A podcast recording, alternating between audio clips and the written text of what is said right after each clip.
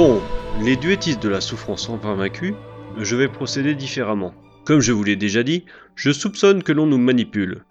Je vais donc finir une première fois le jeu en tant que noble mort-vivant qui va bien gentiment réaliser la prophétie, baisser la tête, courber la croupe, etc. etc. Pour cela, je vais prendre le mendiant, dont la caractéristique principale est la foi. Je trouve que finalement, ce serait assez cohérent, assez roleplay. Il me paraît tout indiqué pour jouer le candide. Une fois la prophétie accomplie, je dresserai un petit bilan et je finirai une deuxième fois le jeu, mais en mode ni dieu ni maître, probablement avec le chasseur, parce que c'est avec lui que j'en prends le plus dans la gueule en général. Allez, passons cette énorme porte pour rencontrer la princesse solaire Guinevere. Elle a l'air très gentille, la grande dame. Elle me parle de son père, de la quête du noble mort-vivant, et finit par m'offrir le calice pour me servir de réceptacle pour les grandes âmes de seigneur. Elle a une chose, enfin, plutôt deux qui me surprennent beaucoup. Elle se trimballe une paire de seins énormes.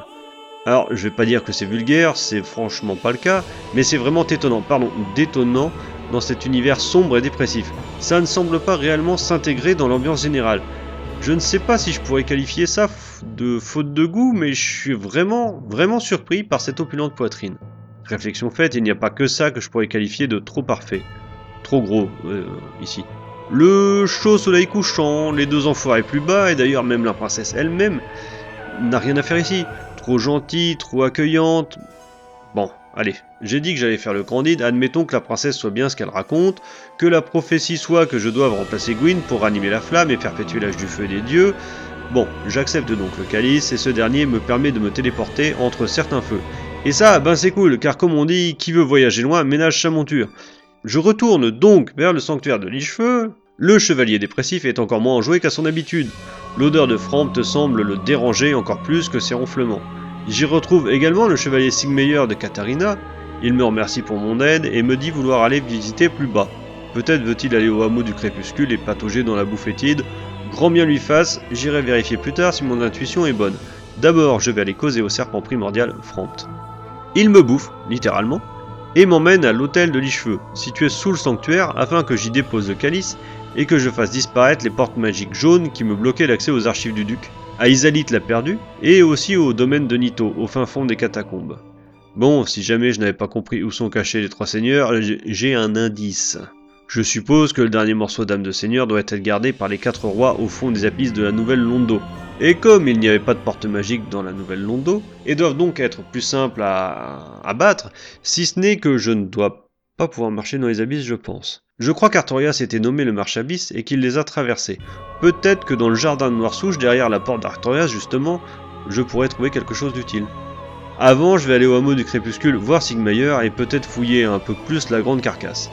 Allez, je redescends patauger dans la boue et je retrouve mon cher Sigmayer en train de roupiller debout sur un bout de terre près de l'entrée de la grande carcasse.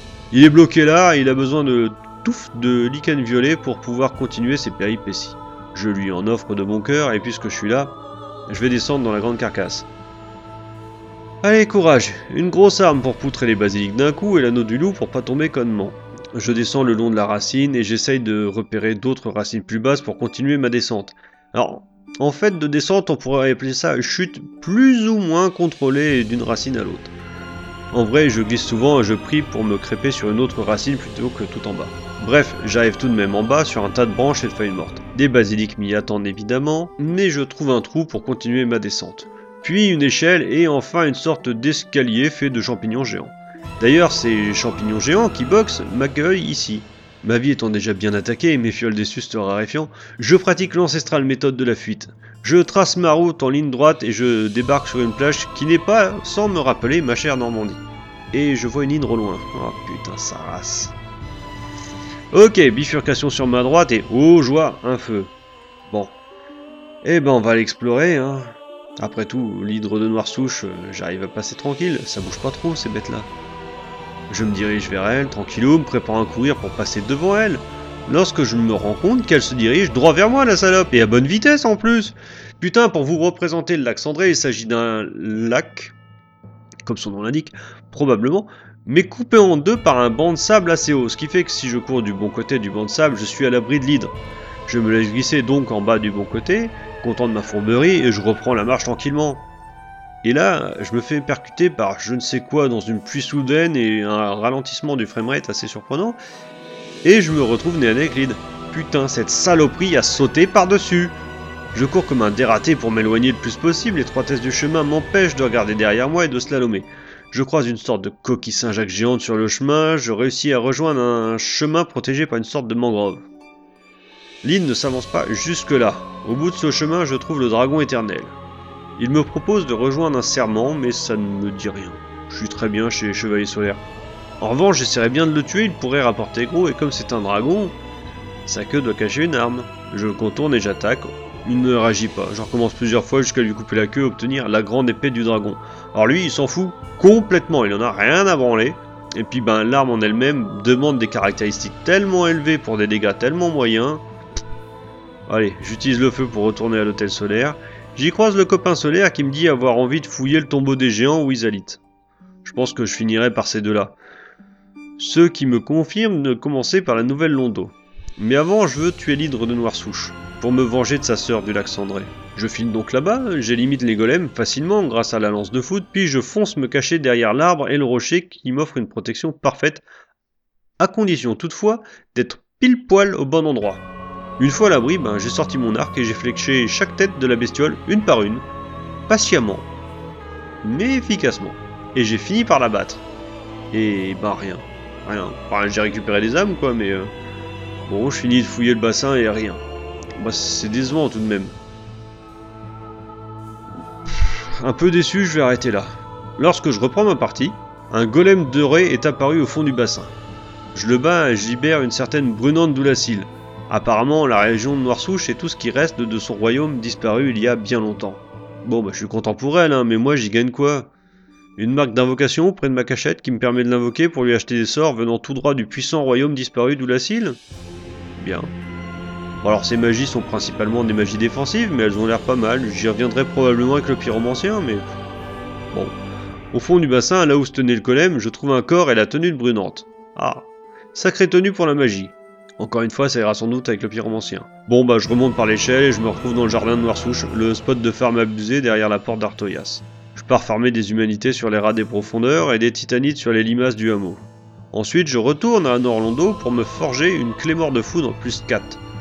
Je profite d'être encore en vadrouille pour retourner au refuge des morts vivants dans le but de défoncer le démon errant. Bon, je ne vais pas vous mentir, on dirait vraiment le tout premier boss, le gardien du refuge, mais en version bodybuildé à l'extrême. Mais bon, il a le même point faible, son gros cul. En lui tournant autour, on finit par se retrouver dans son dos et être hors de portée de ses coups. Mais ce serait trop simple. Le gros peut voler et son gros cul au moment de la chute provoque une onde de choc magique qui me souffle. Pas facile de trouver le timing, mais à force de persévérance, je parviens à le tuer. Enfin, surtout en me cachant derrière l'écusson durant l'attaque magique hein, et, en attaquant à deux mains quand j'arrive à avoir un créneau. Il me drop une tablette de titanite. Parfait. Je retourne voir le forgeron géant d'un Orlando et je passe ma clé mort de foudre à plus 5. Bon, je pense que là je suis chaud pour la suite des événements. Je fonce à Noir Souche, je passe la porte d'Artorias, j'élimine les suicidaires vite fait, puis je m'enfonce un peu plus dans le jardin et j'affronte un chevalier et un archer plus ou moins invisibles. Bon, ils sont chiants mais je m'en sors. Plus loin, dans un coffre protégé par deux champignons boxeurs géants, je trouve la braise enchantée. Plus loin, je trouve l'armure de l'Est protégée par un buisson d'arbres bien vénère. Et encore un peu plus loin, j'aperçois un ray de lumière. Je suis sur un chemin et je passe un pont, et je me retrouve face à une énorme porte fermée. Ok, bon. Je respire un grand coup. Je serre le sphincter et je pousse la porte, prêt à affronter mon destin. Et il se passe rien. Mais rien, hein J'entre dans un cimetière où le sol est couvert d'épées. Il n'y a qu'une tombe au centre. Un peu comme si de nombreux combats avaient eu lieu et que quelque chose avait tué tous ceux qui ont osé entrer ici. Derrière la tombe, je trouve l'anneau du frelon. Alors qui permet de, de booster un peu mes contre-attaques. Je m'avance vers la tombe puisque c'est là que doit être caché l'anneau d'Artorias qui me permettra de traverser les abysses.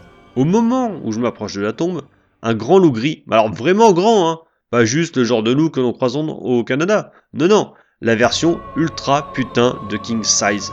Le bestiau, c'est un loup, mais au format éléphant. Et en plus, il est rapide, le bougre. Et en plus, il tient une épée dans sa gueule. Évidemment, il me défonce sans autre forme de français. Bon, j'ai l'habitude maintenant et je m'attendais pas à le vaincre du premier coup, mais quand même. Ah, j'y retourne et je tente les lances de foudre, mais le canidé est rapide. Hein, le temps que je balance la lance, lui, il est déjà sauté ailleurs. Bon, je passe au corps à corps. Grâce au bouclier, je peux parer ces deux premiers coups, mais le troisième du combo me déglingue la moitié de ma vie ou les, voire les trois quarts. Par contre, avec un bon timing, je peux rouler sous son ventre durant son attaque et lui donner un ou deux coups à l'abri. Après cela, il fait un salto pour s'éloigner avant de revenir. Je commence à comprendre comment je pourrais le battre. Il me tue encore, et cette fois-ci j'y retourne mais avec le gant de pyro et des combustions. Gain d'endurance. Je roule sous son ventre et je le crame. Ça marche drôlement bien. Et comme je l'ai déjà dit, ça ne consomme pas d'endurance, je peux parer beaucoup plus facilement lorsque je me loupe. Et figurez-vous que ça arrive quand même assez souvent. La vie de Sif baisse de manière significative, et quand elle descend en dessous de 20%, le majestueux loup commence à laisser apparaître des traces de fatigue. Il n'est plus aussi vif, il peine à user de son épée, il saute beaucoup moins haut, voire plus du tout, et il boite. Et... comment dire Je prends conscience de la musique. La musique se montre elle aussi très très mélancolique. Et pour la deuxième fois, j'hésite à tuer mon adversaire. Bah non seulement il est beau, il est majestueux, mais il protège la tombe de son maître au péril de sa propre vie.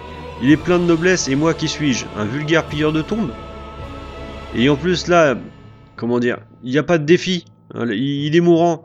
Il est plus du tout en état de combattre, il traîne la patte, il, peine à lever son épée. J'arrive dans son dos en deux secondes, quoi.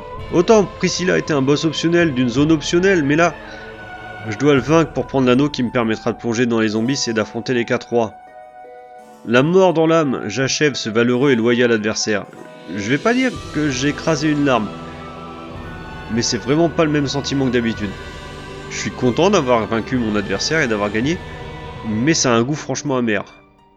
Bon, pas le temps de chouiner sur les braves, hein. je reprends ma route et je file à la nouvelle Londo. En arrivant en bas de l'ascenseur, je vais donner la braise enchantée au forgeron embastillé, qui en est ravi, puis je descends vers un vieux pont de bois branlant qui permet de rejoindre la partie émergée de la nouvelle Londo. Juste avant le pont, notre ami le chevalier dépressif du sanctuaire de Lichefeu semble avoir pris la mauvaise décision de partir à l'aventure. Mauvaise décision puisqu'il est devenu une carcasse agressive qui trépasse au fil de Maclémore. Et c'est ainsi que se termine ce chapitre. Sur une victoire pour une fois, et avouons-le, ça fait du bien. Alors la prochaine fois, nous attaquerons la nouvelle Londo et ses foutus revenants immatériels. Je sens qu'on va bien rigoler et que ce chapitre sera sans doute moins glorieux.